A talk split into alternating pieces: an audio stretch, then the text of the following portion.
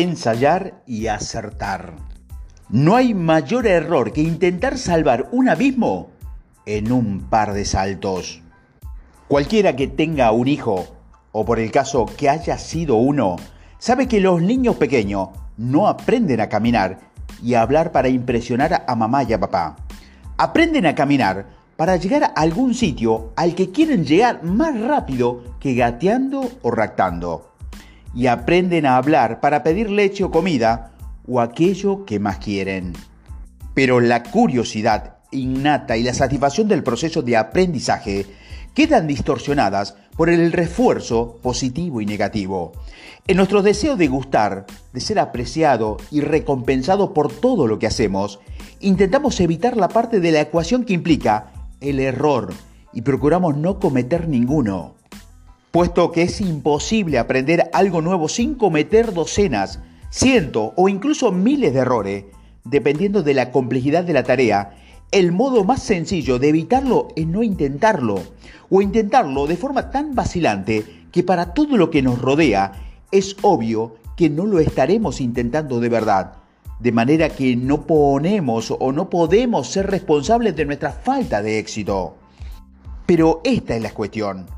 Estamos hechos para aprender mediante la experimentación, mientras la prueba y error, prueba y éxito. La inseguridad es el enemigo número uno de esta forma natural de aprendizaje y por extensión el enemigo número uno de lo que podemos llegar a conseguir. En este caso, ¿cómo podemos hacer para aparecer de nuevo con nuestra curiosidad natural nuestro deseo de aprender y liberarnos para que nos ayuden a crear nuestros proyectos y objetivos más imposibles, quitándonos de en medio? De cualquier forma, solo somos una colección de pensamientos recurrentes.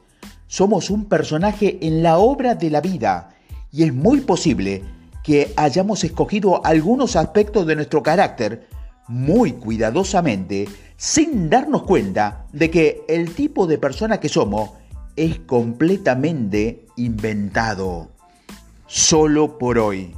Acepta al menos una tarea en la que estás bastante seguro de que vas a fracasar. En la medida de lo posible, desconecta de tu cabeza cuando oigas las voces que condenan en tu mente o tengas la sensación de desastre inminente de tu cuerpo, dale al no me gusta y pasa a otra cosa. Hazlo, equivócate y cuando estés listo, vuelve a equivocarte. Repítelo tantas veces como lo necesites. ¿De qué manera te estás implicando hoy en tu proyecto imposible? ¿Qué has hecho? ¿Qué has notado? ¿Qué ha pasado?